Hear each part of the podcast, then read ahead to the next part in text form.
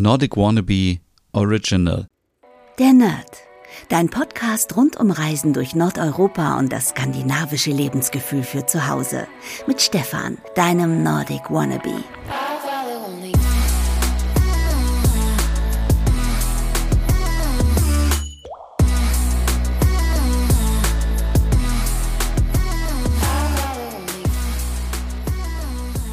Hey, liebe Nerdies, bevor diese Folge anfängt, möchte ich ganz kurz Werbung in eigener Sache machen. Vielleicht habt ihr schon mitbekommen über LinkedIn oder Instagram.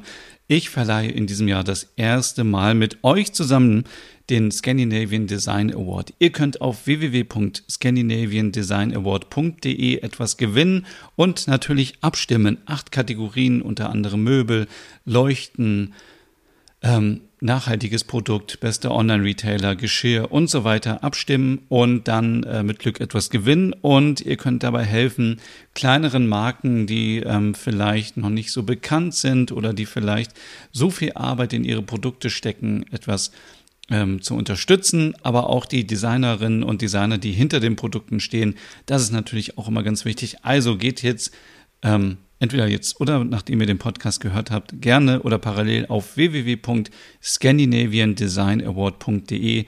Dort könnt ihr noch bis zum 12. Juni abstimmen und ich würde mich total freuen, wenn ihr mitmacht. Und jetzt viel Spaß bei der neuen Folge.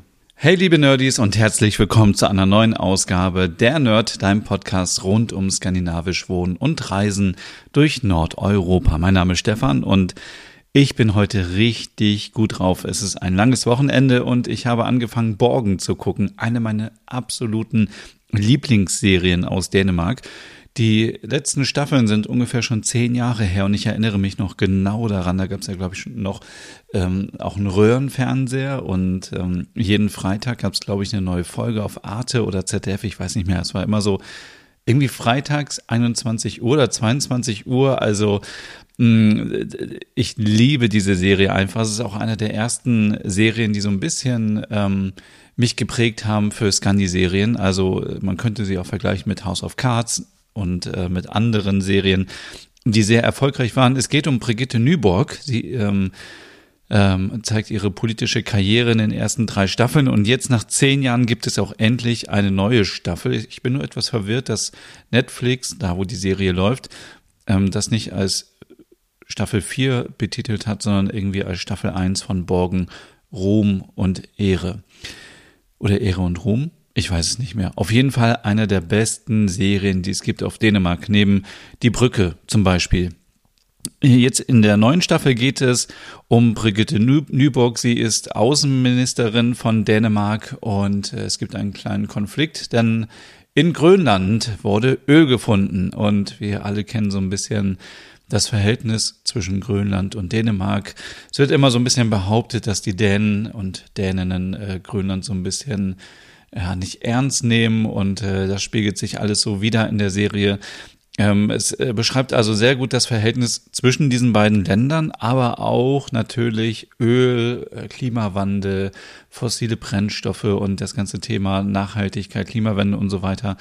Ähm, das wird thematisiert, natürlich auch, und da bin ich sehr überrascht, das muss ich nochmal herausfinden, auch der Krieg in der Ukraine ist schon ein Thema dort in der Serie. Ich weiß nicht, ob sie da noch was nachgedreht haben oder einfach in unserer Synchronisation etwas verändert haben.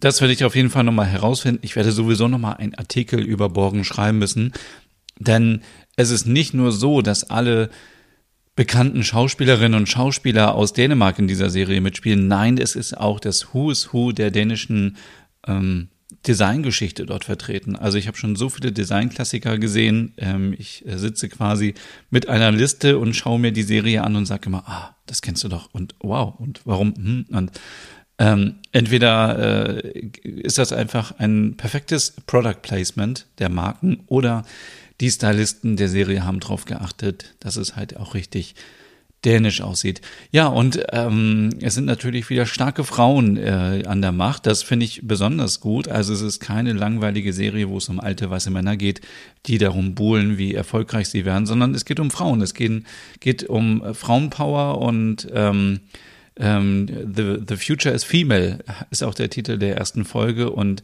ich kann noch nicht so viel sagen leider, weil ich mir vorgenommen habe, nur jeden Tag eine Folge zu gucken. Das hat gestern schon mal nicht geklappt. Gestern habe ich zwei Folgen geschaut. Aber ich möchte nicht mehr dieses Bingen. Ich bin gegen Bingen.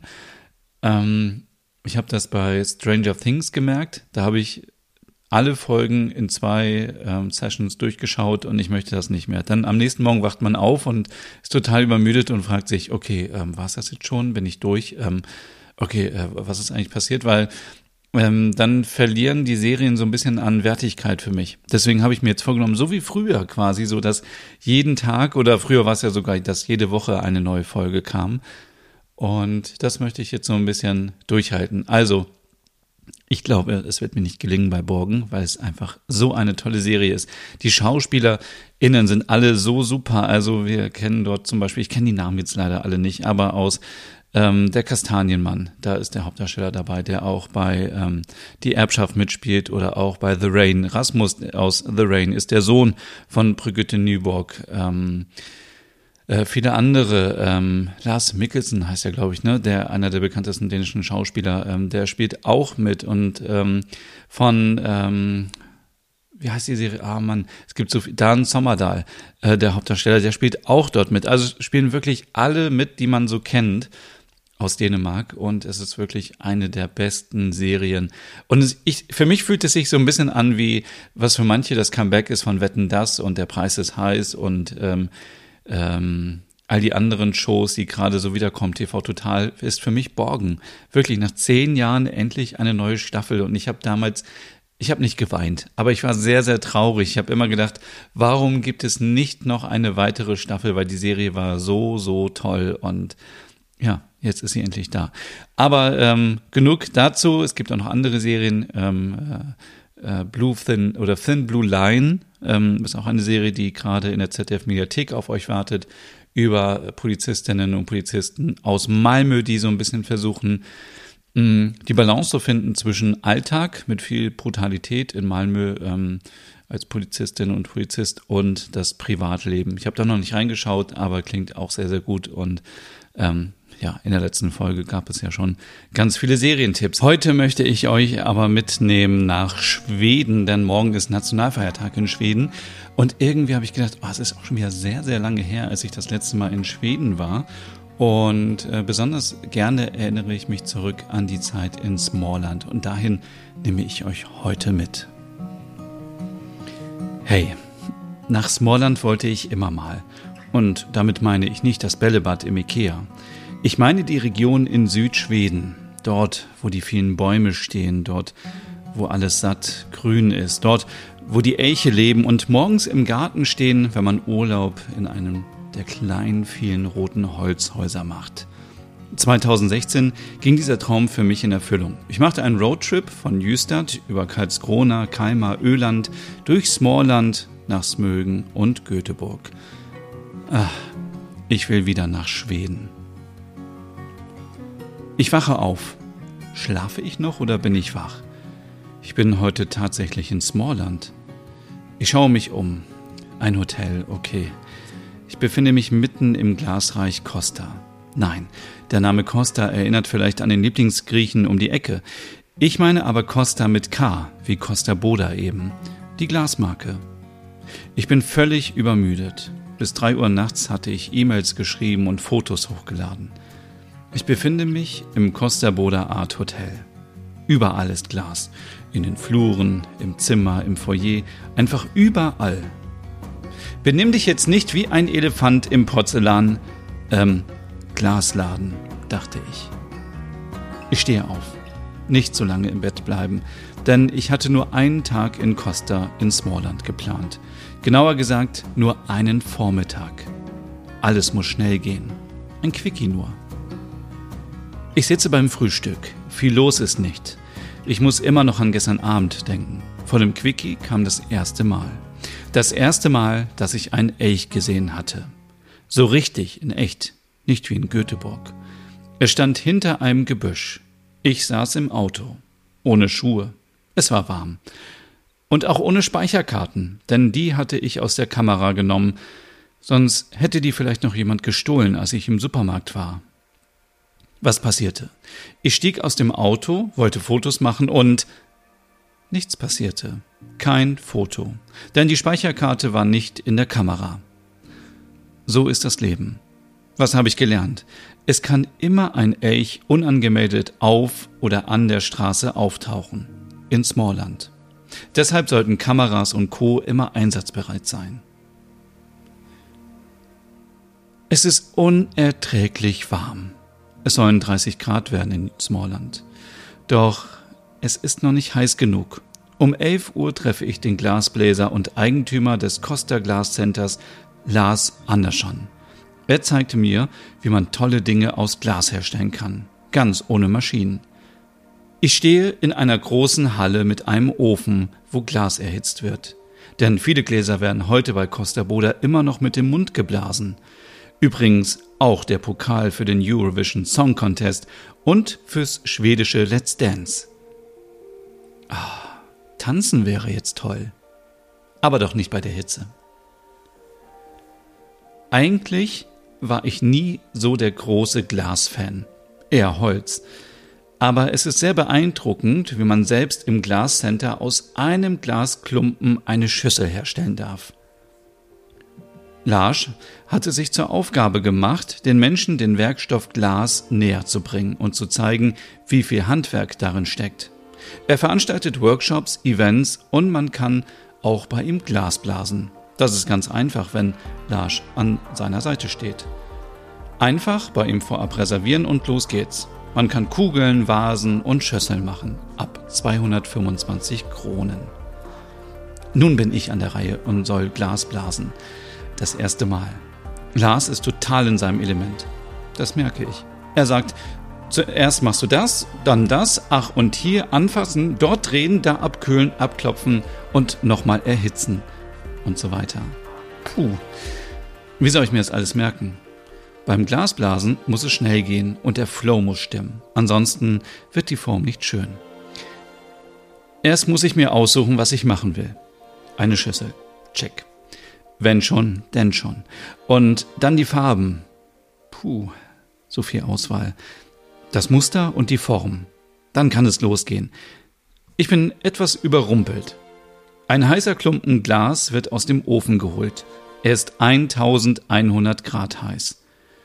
Dann kommt das Glas in eine Form und wird damit geformt. Am Ende geht alles ganz schnell und zack ist die Schale fertig. Danke Lars für die Hilfe.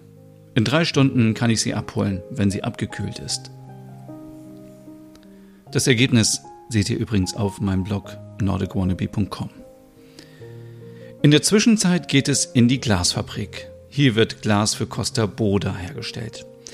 Es ist immer noch so warm. Der Schweiß läuft mir übers Gesicht. Ihr könnt euch ja vorstellen, das Wetter, mein Gewicht und die heißen Öfen. Die Kombi macht es am Ende, auch beim Glas. Hier werden Glasskulpturen hergestellt und Gläser für den Privatgebrauch. In der Halle ist gute Laune. Die Gläser entstehen im Minutentakt und es läuft laute Musik. Ich brauche jetzt aber erstmal Eis. Doch vorher geht es in die Costa Boda Glasgalerie. Sie befindet sich direkt nebenan. Wer sich Kunstobjekte aus Glas ansehen möchte, sollte unbedingt dort mal vorbeischauen. Der Eintritt ist kostenlos. Jetzt aber endlich ein Eis zum Abkühlen und noch etwas Shopping. Ich schlendere zunächst durch die Outlet-Läden. Es gibt Geschirr von Itala aus Finnland, Geschirr und Besteck von den Mumins, Topfuntersetzer von Areva und die tollen Handtücher von Ekelund. Hm. Echte Schnapper konnte ich nicht entdecken, aber dafür eine Kühltruhe mit Eis. Schnell in den fetten Volvo, den ich als Leihwagen hatte. Endlich Eis. Endlich abkühlen. Draußen sind 30 Grad. Sommer. Während ich noch darauf warte, endlich meine Schüssel abzuholen, geht es noch mal etwas weiter in die Wälder. Ich möchte die Natur Smalllands genießen, so wie im Fernsehen – viel Grün, viele Bäume und wo sind die Elche? Hallo? Oder muss man ein schwedisches Hey rufen? Jeder und jede, die schon mal in Schweden war, versteht mich. Ich schaue wie ein typischer Tourist die ganze Zeit um mich und denke, ist das da ein Elch? Nein, da hinten läuft einer. Da liegt einer. Ach, nur ein Baumstamm. Ach so, ja, ja. Ich möchte noch mehr Elche sehen. Es ist 15 Uhr. Die Schüssel ist sicher verstaut im Kofferraum. Ich möchte jetzt noch zu einem Elchpark. Der Elkpark Grönnorsen ist nur fünf Minuten von Costa entfernt. Ich muss euch jetzt schon verraten, dass Patrick, der Eigentümer des Parks, mir die Elche zeigen wird und ich werde auch einen Elch streicheln können. Für einen Knutscher wird es leider nicht reichen.